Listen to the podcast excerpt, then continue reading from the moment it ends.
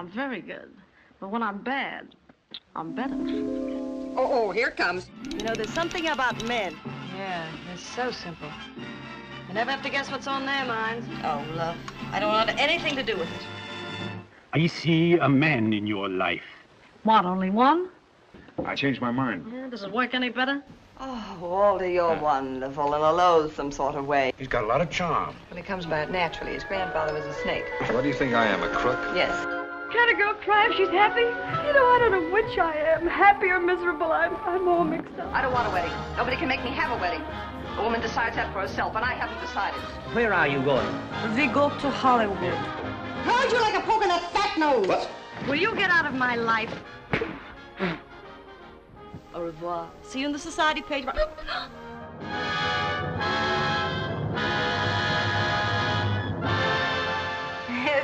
People thought I was funny. Drei Frauen, drei Leben, drei Karrieren in Hollywood. Die US-amerikanischen Schauspielerinnen Mae West, Carol Lombard und Rosalind Russell gelten bis heute als Pionierinnen der amerikanischen Filmindustrie.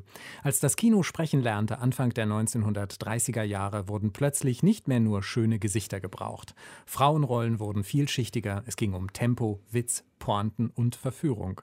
Und während viele Stars der Stummfilmära deshalb abtreten mussten, waren andere zur Stelle, um die Leinwand zu erobern. Ja, West, Russell und Lombard gehörten zu den Schauspielerinnen, die das Frauenbild im Kino modernisierten. Sie waren keine ätherischen und unerreichbar scheinenden stummen Göttinnen wie Pola Negri, sondern verkörperten Frauen, die man gerne treffen würde oder glaubte aus dem wirklichen Leben zu kennen.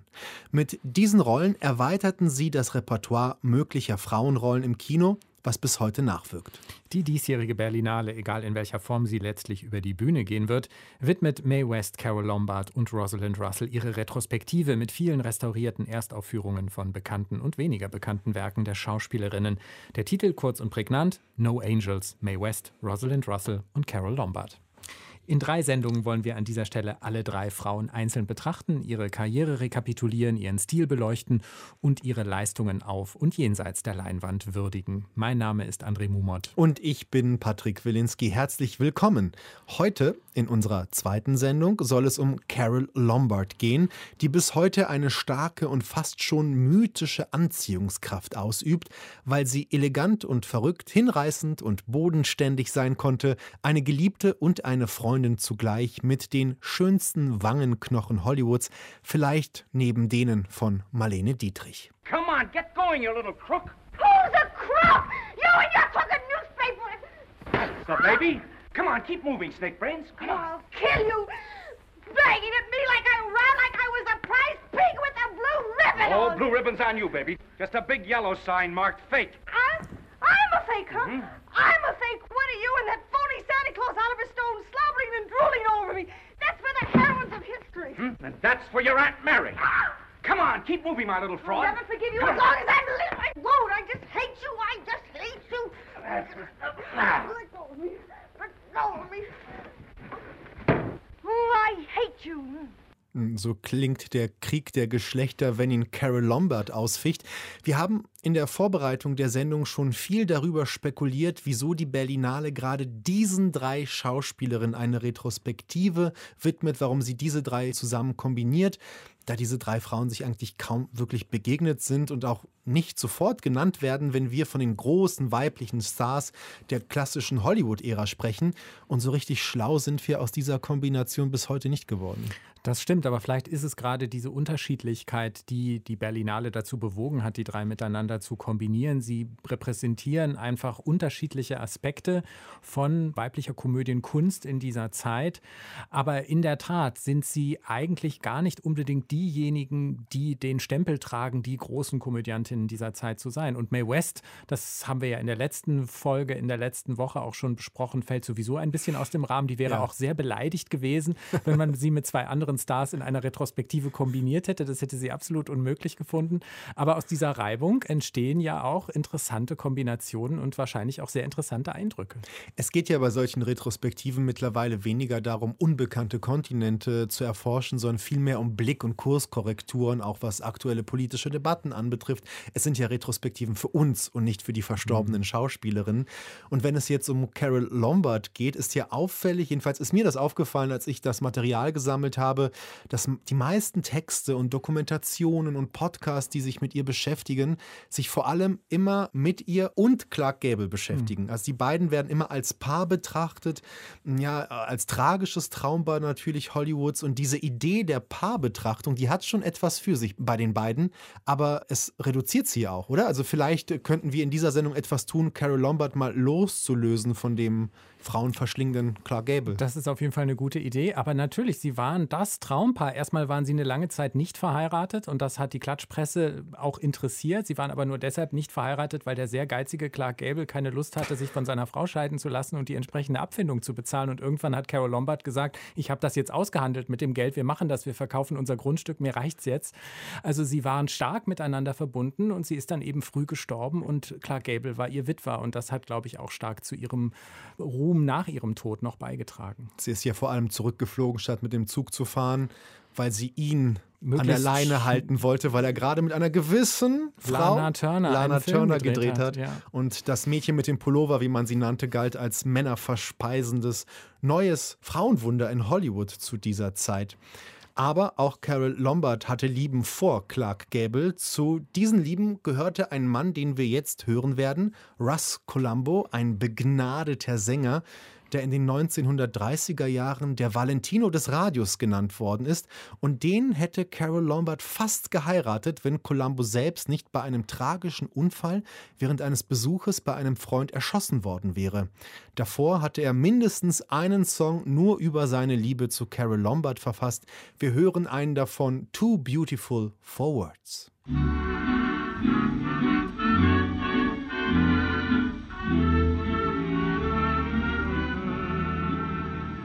Though I can compare with Berlin or with Gershwin, to me you'll always be a perfect rhapsody.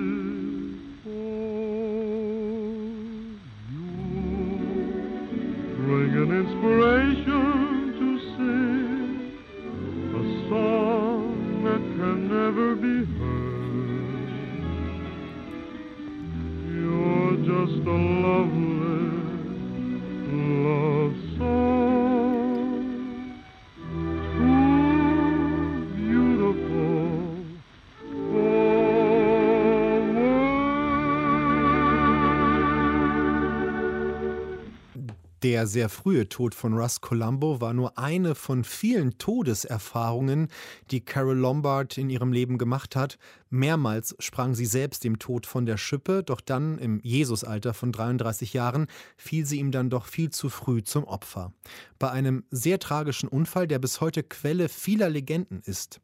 Bis dahin aber hatte Lombards Karriere viele Höhepunkte erreicht und mehr prägende Rollen gespielt als die meisten Schauspielerinnen ihrer Generation. Sie hatte eben weniger Zeit und begann daher früher, viel früher.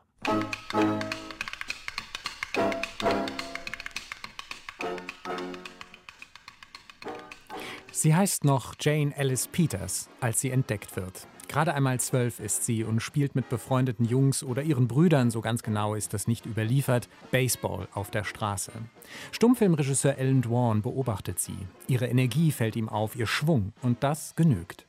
Er besetzt sie 1921 in einer kleinen Rolle in seinem Film A Perfect Crime. Sie leckt Blut, träumt vom Ruhm und nimmt das Ganze trotzdem nicht besonders ernst. Sie will Spaß haben, sich amüsieren.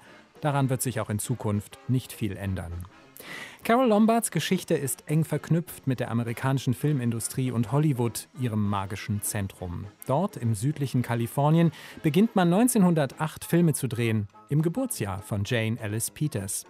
Sie selbst zieht mit ihrer Mutter und ihren Brüdern 1914 nach Los Angeles und kommt dort immer wieder ganz selbstverständlich mit den Hollywood People in Berührung. Nachdem sie mit ihrer kleinen Rolle in Perfect Crime immerhin ein Minimum an Aufmerksamkeit erregt, beginnen die Vorsprechen. Auch bei Chaplin, der sie für seinen Goldrausch in Erwägung zieht. Dass er eine Vorliebe für minderjährige Darstellerinnen hat, ist schon damals stadtbekannt. Der große Chaplin ist dann auch gar nicht glücklich, als sie in Begleitung ihrer Mutter zum Screentest erscheint. Die Rolle bekommt sie natürlich nicht. Auch später nicht die Hauptrolle an John Barrymores Seite in Don Juan, der, wie man ihr sagt, das Vorsprechen in seinem Apartment vornimmt, grundsätzlich bei geöffneter Tür zum Schlafzimmer. 16 ist Carol Lombard, als sie sich dorthin begibt, gewarnt und vorbereitet und so cool, dass sich der große Barrymore, wie sie später berichtet, tatsächlich nicht traut, weder Annäherungsversuche zu machen, noch sie zu besetzen. Carol Lombard tanzt in den 20er Jahren munter an der Peripherie der wachsenden Traumfabrik und ihren Studios. Sie verbringt Jahre mit winzigen Rollen in schnell abgedrehten Western und in Badeanzügen. In zahllosen billigen Kurzkomödien tritt sie auf als langbeinige, slapstickfähige Strandschönheit. Nebenbei nimmt sie regelmäßig an Charleston-Wettbewerben teil und tritt immer wieder gegen eine gewisse Lucille Lassour an, die bald schon Joan Crawford heißen und vor Carol ein Superstar werden wird. Mit 17 scheint dann alles beendet, alles umsonst. Bei einem Autounfall wird ihr Gesicht schwer verletzt. Gemeinsam mit der Mutter trifft sie noch in der Notaufnahme die Entscheidung, wir wagen die plastische Chirurgie. Eine Tortur in dieser Zeit, da sich die verletzten Gesichtsmuskeln bei der OP nicht entspannen durften, daher keine Narkose. Carol Lombard ist, das zeigt sich hier und später immer wieder, hart im Nehmen. Nur eine kleine Narbe bleibt zurück, die ihrer strahlenden Schönheit bei fachmännischer Hollywood-Beleuchtung einen winzigen, überaus charismatischen Makel verleiht. Aufgeben kommt aber sowieso nicht in Frage. Sie ist immer noch in Los Angeles, als der Stummfilm dem Tonfilm weicht und entwickelt sich zu einem sozialen Phänomen. Von ihren Brüdern lässt sie sich das obszöne Fluchen beibringen, wird berühmt als Hollywoods First Cussing Woman und schafft es damit, die sexuell übergriffigen Mogule auf Abstand zu halten. Zugleich ist sie persönlich befreundet mit Ernst Lubitsch, Preston Sturges, Ruben Mamoulian. Die großen Regisseure und Autoren holen sich Rat bei ihr, wenn es um Drehbücher geht, scheuen aber davor zurück, sie in wichtigen Filmen zu besetzen. Paramount nimmt sie unter Vertrag, probiert sie aus, so wie sie eine zweijährige erste Ehe ausprobiert mit Schauspielkollege William Powell. Und schließlich, 1934, macht sie einen Film für Columbia. Regisseur Howard Hawks wünscht sich für seine Verfilmung eines Broadway-Hits eigentlich Starkomödiantin Miriam Hopkins. Man gibt ihm aber nur die Darstellerin aus der zweiten Reihe, die schöne Blonde mit dem großen Mundwerk, dem derben Gelächter und der kleinen Narbe auf der Wange. Er akzeptiert, besetzt Carol Lombard in 20th Century und führt herbei, worauf Jane Ellis Peters lange warten musste, den großen Durchbruch.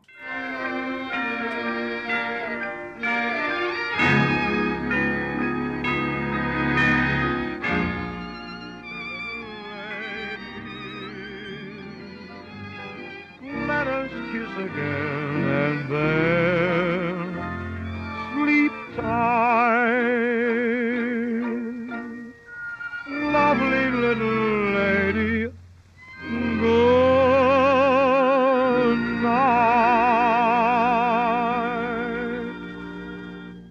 Good Night, Lovely Little Lady, gesungen von Bing Crosby für Carol Lombard im Spielfilm We're Not Dressing von Norman Taurog aus dem Jahr 1934, dem Jahr, in dem Lombard ihren ersten durchschlagenden Erfolg erlebte.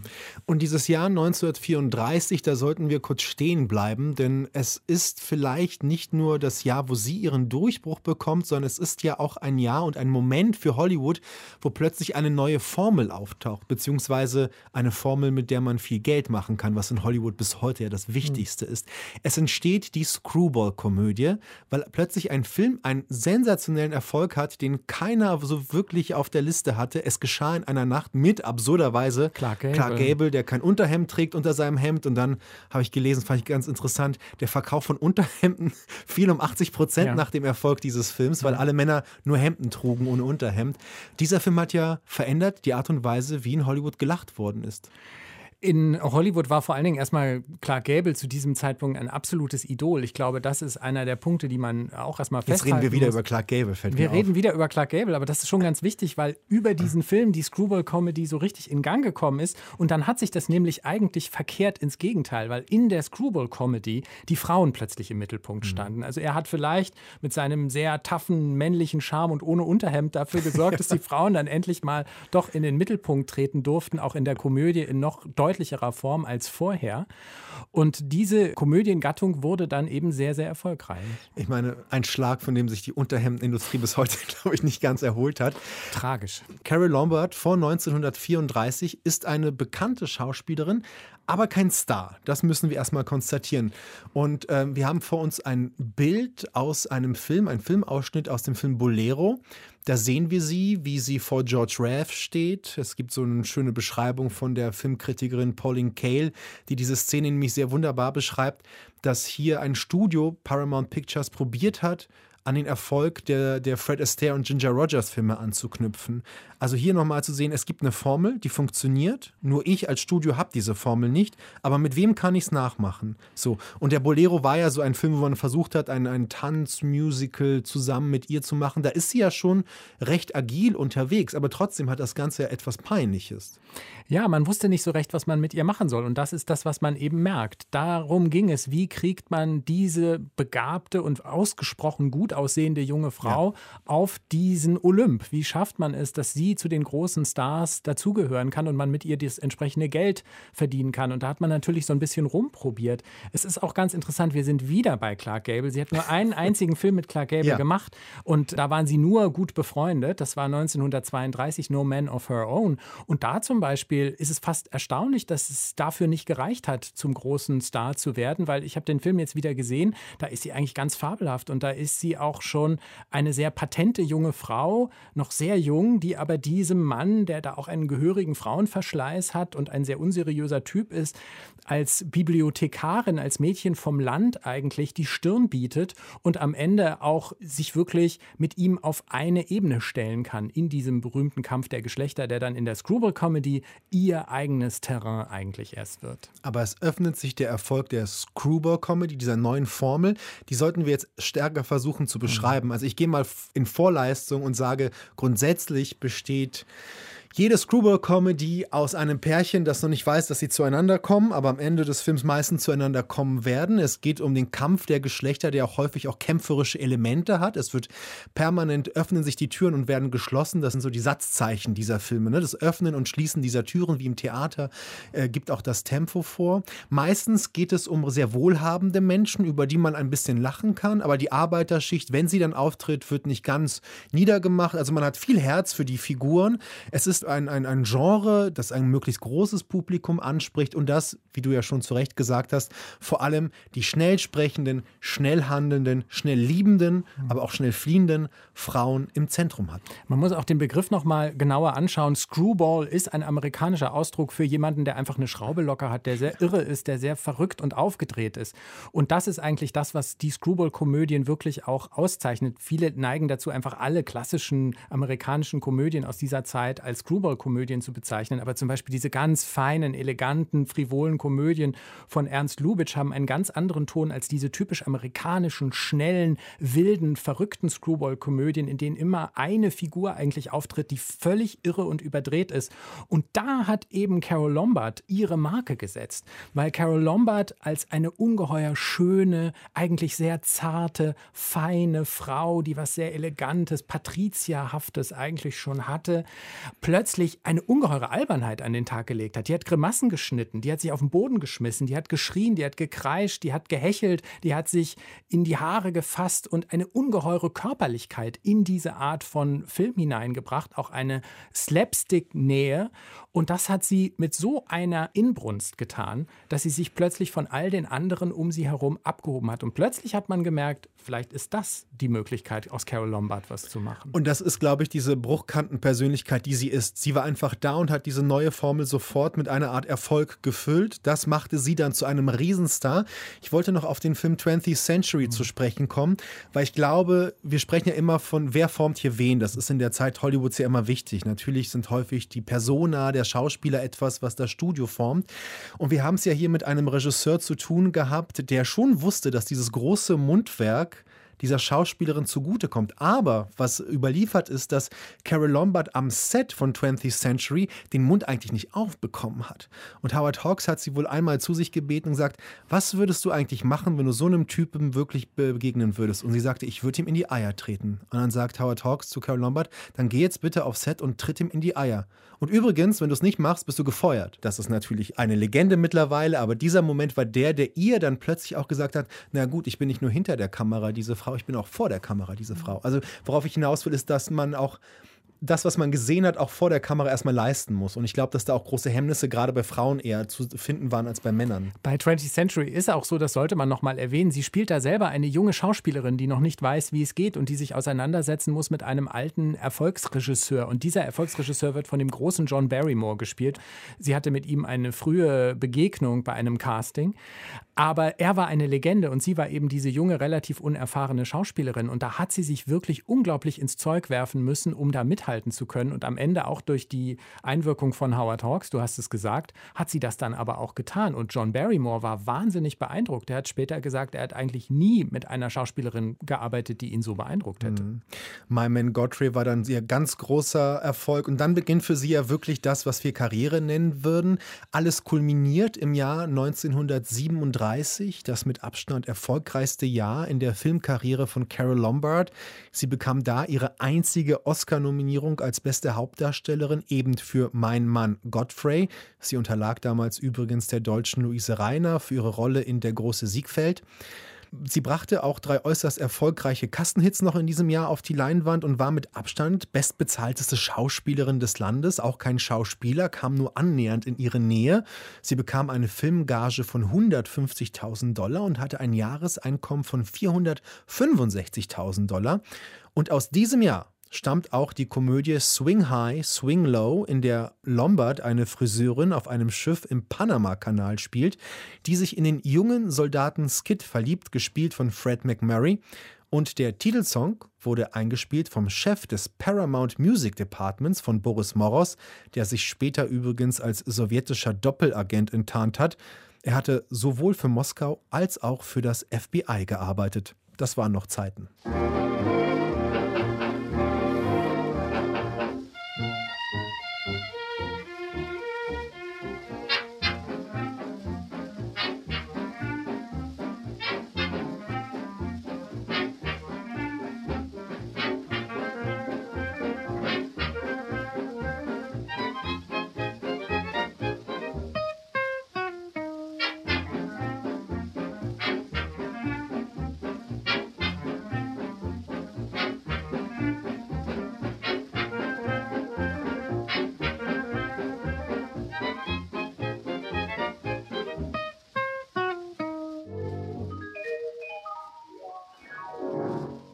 Russ Morgan mit Swing High, Swing Low. Gesungen hat nicht Carol Lombard, sondern Judy Richards.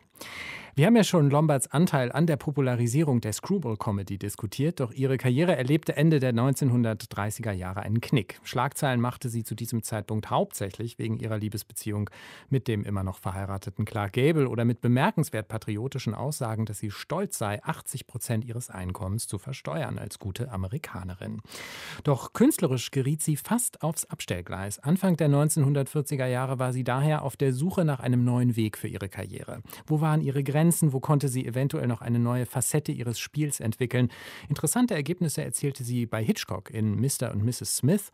Man kann sich gut vorstellen, dass sie noch eine ziemlich gute Hitchcock-Blondine geworden wäre, doch der Knoten platzte so richtig unter der Regie eines Mannes, den sie schon lange kannte, aber mit dem sie vorher noch nie zusammenarbeiten konnte, Ernst Lubitsch.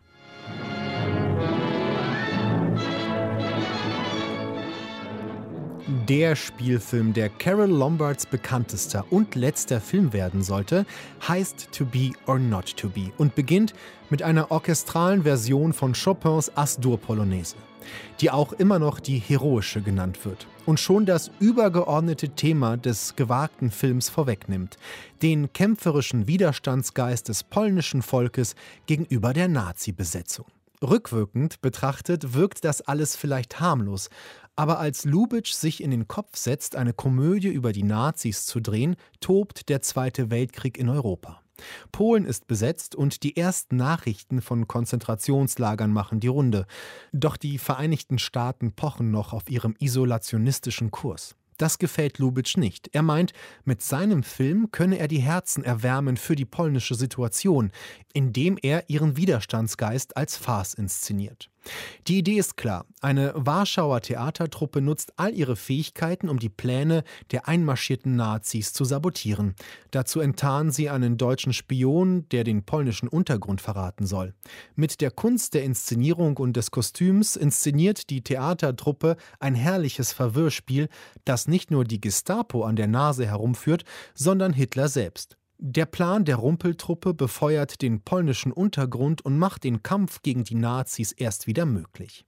Diese rabenschwarze Art, mit Nazisymbolen, den ständigen Heil Hitlers und den KZ-Witzen zu spielen, wirkt für Lubitschs Zeitgenossen Anfang der 1940er Jahre wie eine frivole Geschmacksverirrung, weshalb er das Projekt nur schwer finanziert bekommt.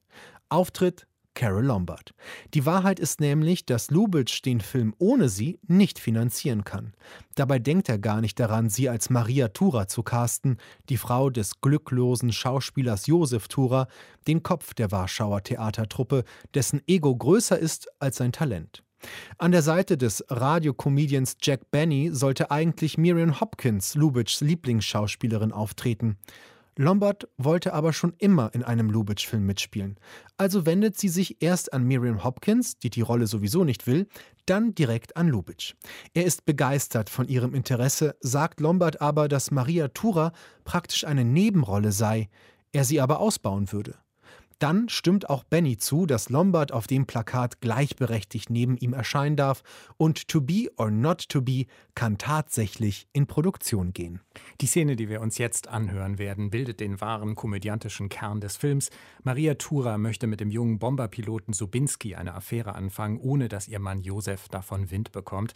Deshalb schreibt sie ihrem jungen Verehrer einen Brief, in dem sie ihm sagt, dass er während der Vorstellung von Hamlet zu ihr in die Garderobe kommen soll. Und zwar exakt in dem Moment, in dem ihr Mann den berühmten Hamlet-Monolog Sein oder Nicht-Sein beginnt. To be or not to be. That is That is the question. Whether 'tis nobler in the mind to suffer the slings and arrows of outrageous fortune or to take arms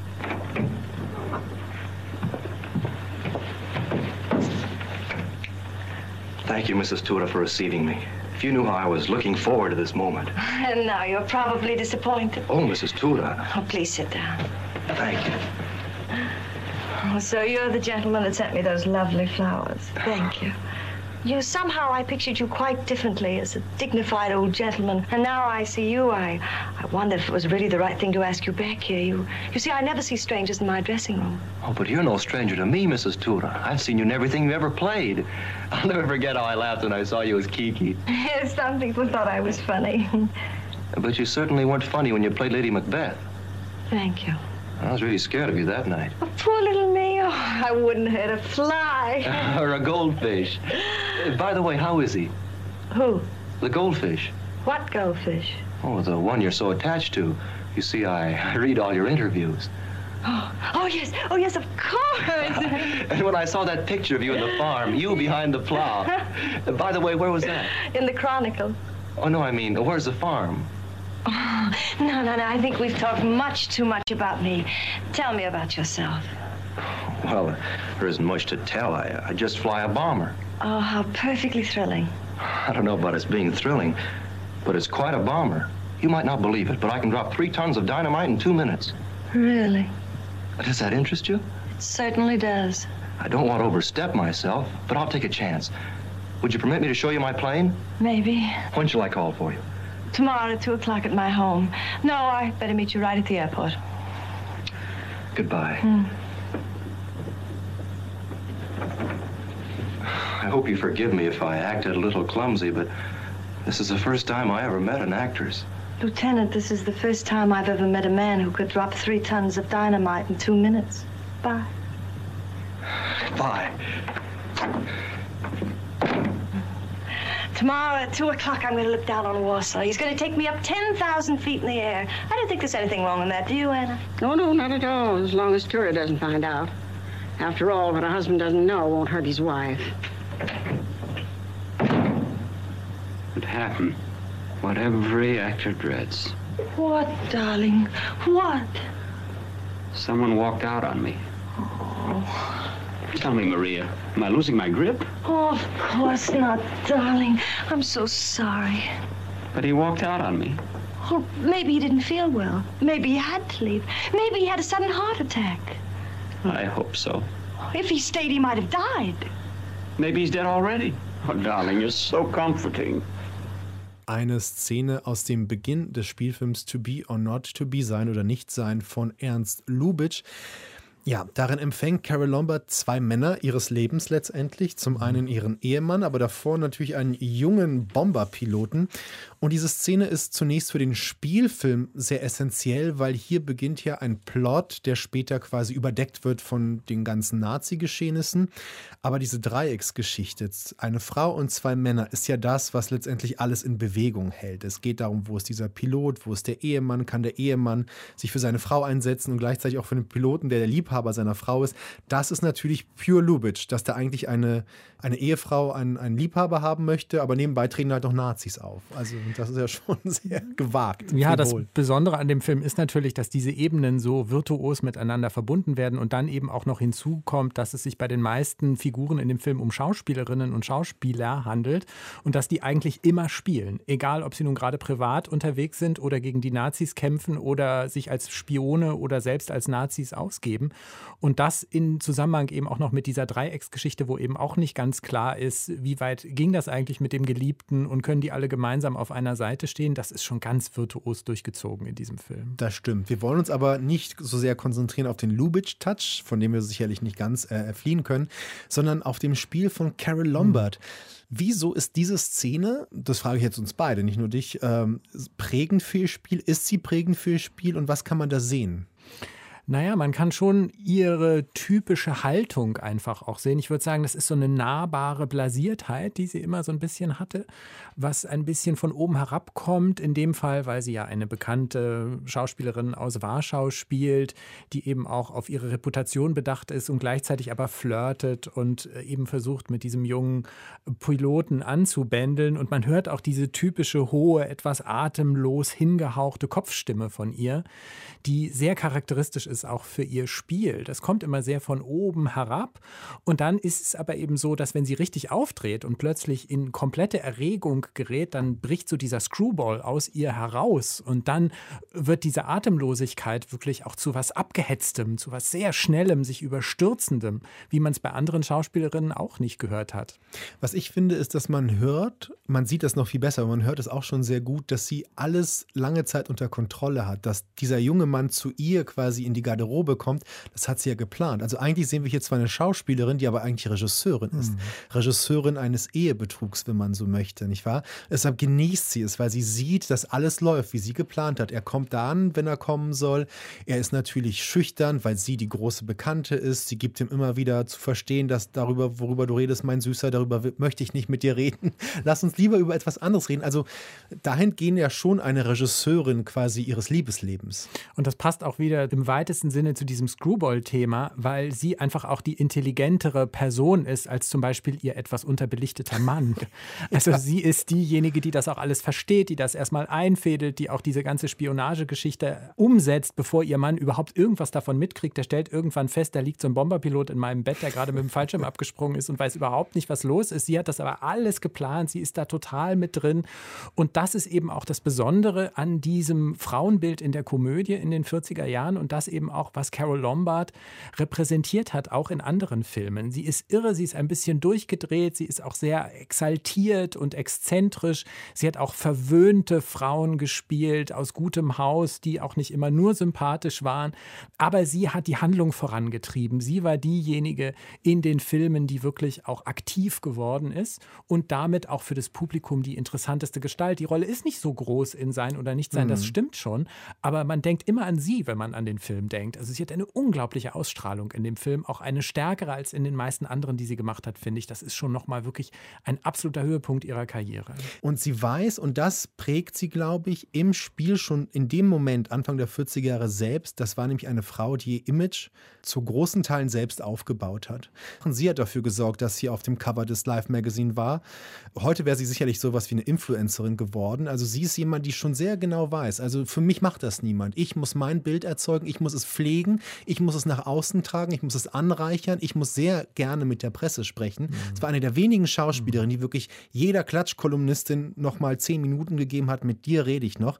Also eine Frau, die weiß, dass sie wie so eine Ich-AG für sich selber sorgen muss und dass nicht für sie gesorgt wird. Sie hat auch mal gesagt, sie weiß gar nicht, ob sie immer Schauspielerin bleiben will, aber eine Produzentin wäre sie auch gerne. Also sie hat auch dieses Leben hinter den Kameras wahnsinnig genossen. Zum Beispiel war das bei Clark Gable überhaupt nicht der Fall. Den hat das eigentlich alles überhaupt nicht interessiert. Sie fand dieses Hollywood-Leben auch interessant. Hinter den Kulissen, wie werden Filme inszeniert, wie werden sie produziert, was ist eigentlich nötig, um für einen Erfolg zu sorgen. Damit hat sie sich ganz intensiv auseinandergesetzt, hat auch zwischendurch überlegt, ob sie überhaupt noch spielen will, ob sie überhaupt diese Karriere noch möchte. Aber in dem Augenblick, wo die Karriere quasi vorbei war, hat sie festgestellt, nee, ich möchte das doch. Da hat sie dann auch die entsprechenden Interviews gegeben und gesagt, okay, ich habe jetzt mal ein paar Filme gedreht, die waren keine Komödien, die wollten die Leute nicht sehen, also spiele ich jetzt wieder Komödien, weil ich hänge da doch dran und ich möchte auch diese Karriere nicht aufgeben. Es war also schon ein sehr selbstbewusstes an die Arbeit gehen und auch an das eigene Image gehen.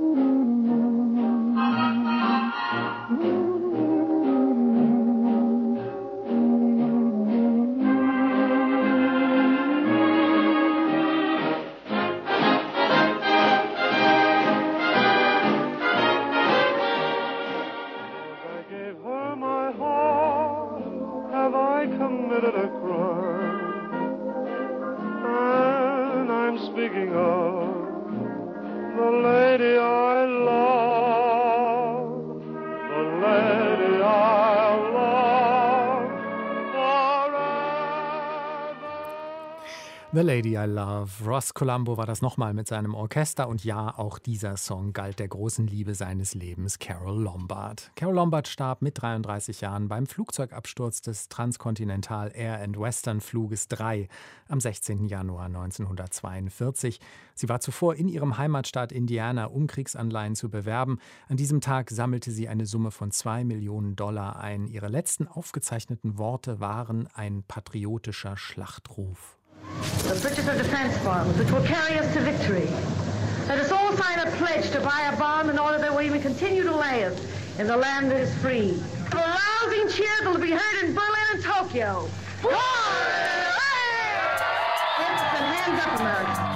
Der Tod von Carol Lombard ist bis heute ja eine Quelle von Vermutungen und Legenden Orson Welles, wie nicht anders von ihm zu erwarten, nahm einen kräftigen Schluck aus dem Verschwörungskrug und behauptete noch Jahrzehnte später, dass Lombards Flugzeug von Nazis abgeschossen wurde.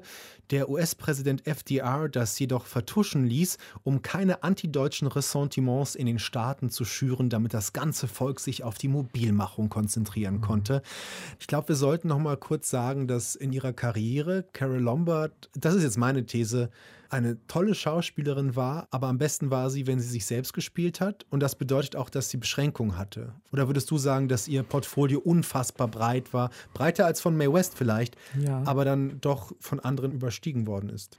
Ja, ich glaube schon, dass man das sagen kann, dass sie vielleicht nicht die allerbeste der besten Schauspielerinnen war zu ihrer Zeit und auch die Komödiantinnen, die sozusagen ihre Konkurrenzdarstellerinnen waren, sagen wir Jean Arthur oder Claudette Colbert in den Screwball-Comedies dieser Zeit, haben deshalb differenziertere Leistungen gebracht, weil sie eben nicht nur Komödie gespielt haben, weil sie eigentlich alles spielen konnten und weil sie auch Charakterkomik auf ganz differenzierte Weise in ihren Filmen darstellen konnten. Bei Carol Lombard ist es so, dass sie sich vielleicht sehr, sehr, sehr deutlich doch auf dieses Komödienspiel festgelegt mhm. hat und dabei eben sehr stark überzeichnet hat oft. Wenn wir das heute sehen, zum Beispiel einzelne Szenen in My Man Godfrey, ja. wo sie schon fast auf eine kindische Weise übertreibt, dieses verwöhnte Mädchen, was sie da spielt, diese junge Frau, die eigentlich auch ziemlich naiv und dümmlich manchmal erscheint, die kichert und quietscht und schreit und heult auf eine bestimmte Weise, so aufdringlich, dass das heute nicht mehr wie die subtilste Schauspielerei wirkt. Aber das war natürlich das, was so erstaunlich war damals, dass so eine hübsche, großartig aussehende, elegante Frau sich da so reingesteigert hat. Sie ist so ein bisschen das TÜV-Siegel dieser neuen Form der mhm. Screwball-Comedy gewesen. Ne? Weil es funktioniert hat, konnte man das weiter ausbauen mit anderen Schauspielerinnen, die vielleicht einen, einen breiteren Ansatz in ihrem Spiel hatten, verfolgen. Ich finde es trotzdem noch interessant zu sehen, dass sie als Figur für mich so diese Bruchkante mitnimmt, weil das, was sie dann letztendlich in der Tonfilmzeit wirklich erfolgreich macht, ist ja vor allem angelegt im Stummfilm. Also das Slapstickhafte, das sie nicht reduzieren kann, das ist vielleicht ihr hm, Problem. Mhm. Aber das, was dann bei ihr funktioniert, das ist doch etwas, was sie aus der Zeit hat, als man eben noch nicht gesprochen hat. Genau. Und deshalb hatte sie, glaube ich, auch diese Lust an Komödie. Sie wollte wirklich lustig sein. Das merkt man ihr an. Sie wollte absolut lustig sein. Das hat sie auch ganz oft geschafft in Filmen, die auch vielleicht gar nicht so bekannt sind. In äh, True Confession zum Beispiel, seine Komödie von 1937, da spielt sie eine pathologische Lügnerin. Das ist auch eine Farce. Das ist immer lustig lustig. 90 Minuten lang ist da nie ein wirklich ernster, seriöser Moment zu sehen, aber das macht sie mit einer absoluten Hingabe und das ist großartig. Diese Übertreibungen in einigen auch dieser früheren Filme, wie auch in 20th Century, wo sie völlig durchdreht am Schluss, wo sie wirklich sich die Haare rauft und kreischt und schreit und die Stimme sich überschlägt und man einfach auch merkt, sie hat diese Sprachtechnik gar nicht. Sie kann gar nicht so schnell sprechen, macht es aber trotzdem. Das ist irgendwie faszinierend, aber das haben andere tatsächlich etwas besser gemacht. Es gibt also viele Filme, die man sich jetzt ansehen könnte, um Carol Lombard wieder oder neu zu entdecken, um ihr zu begegnen. Da wir uns nicht einigen konnten, haben wir Filmkritikerin Anke Lewicke gebeten, einen der vielen Filme mit Lombard, die auch während der Retrospektive der Berlinale gezeigt werden, sich da einen auszusuchen und uns vorzustellen. Alfred Hitchcock ist ja dafür bekannt gewesen, Albtraum-Szenarien mit Komik zu garnieren. Aber mit seiner einzigen Komödie Mr. and Mrs. Smith aus dem Jahr 1942 hat er bewiesen, dass das Grauen auch in Screwball-Komödien einziehen kann. Hier geht es um den Horror der Ehe, das Grauen des Liebesschmerzes und auch in diesem Film ist Carol Lombard das wandelnde Paradox. Sie verströmt Glamour und macht sich trotzdem permanent zur Närrin. Und das fängt schon mit ihrem ersten Auftritt an. Und eigentlich sieht man sie gar nicht. Sie liegt nämlich unter einer Bettdecke. Eine mürrische Hügellandschaft liegt da. Und manchmal lugt ein Auge heraus. Und bei den Smiths ist mal wieder Ehekrach. Und zum Wesen jeder Carol Lombard-Heldin gehört es ja, dass sie Probleme nicht konventionell lösen, sondern nach ureigenen Regeln. Und für die Smiths heißt es, sie bleiben so lange im Schlafzimmer, bis sie sich wieder vertragen haben. Und wenn man die Frühstückstabletts zählt, über die ihr Ehemann, gespielt von Robert Montgomery, das Starks, dann sind es sicher schon fünf, sechs Tage. Mr. und Mrs. Smith ist eine Komödie, die das beliebte Motiv der Wiederheirat variiert und wie in anderen Filmen mit Carol Lombard ist New York hier nicht nur Kulisse, sondern spielt die Stadt, die Folgen der Depression auch eine Rolle. Wieder ist sie nicht nur Reaktion, sondern sie geht in die Offensive, sie sucht sich einen Job, neue Verehrer. Und eigentlich braucht die Kamera auch hier wieder nur ihr Gesicht in Großaufnahme zu zeigen. Mal strahlt es Freude aus, wenn sie ihren Ex-Ehemann wieder sieht, doch diese Freude verbietet sie sich, dann scheint sie fast hochnäsig auf ihn herabzuschauen, und wenn er geht, blickt sie ihm wieder sehnsüchtig nach. Das geht alles in Sekundenschnelle. Und manchmal erzählt ihr Gesichtsausdruck auch eine ganz andere Geschichte als ihre Worte. Anke Lewicke mit ihrem ganz persönlichen Carol Lombard-Tipp. Carol Lombard, das ist vielleicht der prototypische Studiostar der späten 30er Jahre. Wir haben heute darüber gesprochen, wie sie ihre Nische und ihr Image gefunden hat, wie viel Arbeit dahinter steckte und wie sie die Kunst der klassischen Hollywood-Komödie zu einem besonders temperamentvollen und charmanten Höhepunkt führte. Nächste Woche ist dann Zeit für eine Karriere, die viele Jahrzehnte dauerte und zwischen Bühne und Film hin und her wechselte. Wir porträtieren eine Frau, die mit furioser Dominanz und messerscharfem Verstand den Geschlechterkampf neu aufgemischt hat. Rosalind Russell. Hier ein kleiner Vorgeschmack. Is that you, Walter? Oh, I've got some news for you. Yes, yes, I got the interview all right, but I've got some more important news. Perhaps you better get a pencil and take it down. All ready? Now, get this, you double-crossing chimpanzee. There ain't going to be any interview, and there ain't going to be any story. And that certified check of yours is leaving with me in 20 minutes. I wouldn't cover the burning of Rome for you if they were just lighting it up. And if I ever lay my two eyes on you again, I'm going to walk right up to you and hammer on that monkey skull of yours till it rings like a Chinese gong. Keiner konnte so schnell sprechen wie Rosalind Russell. Das hören wir dann nächste Woche. Bis dahin verabschieden wir uns. André Mumot. Und Patrick Wilinski. Am Ende der Sendung ein Song aus dem Jahr 2015. Der New Yorker Singer-Songwriter Peter Nolan hat mit seiner Band The Novellas ein Stück über das tragische Ende von Carol Lombard geschrieben. Der Song heißt Carol Lombard, eine Ballade und in Balladen werden ja bekanntlich nur Legenden besungen.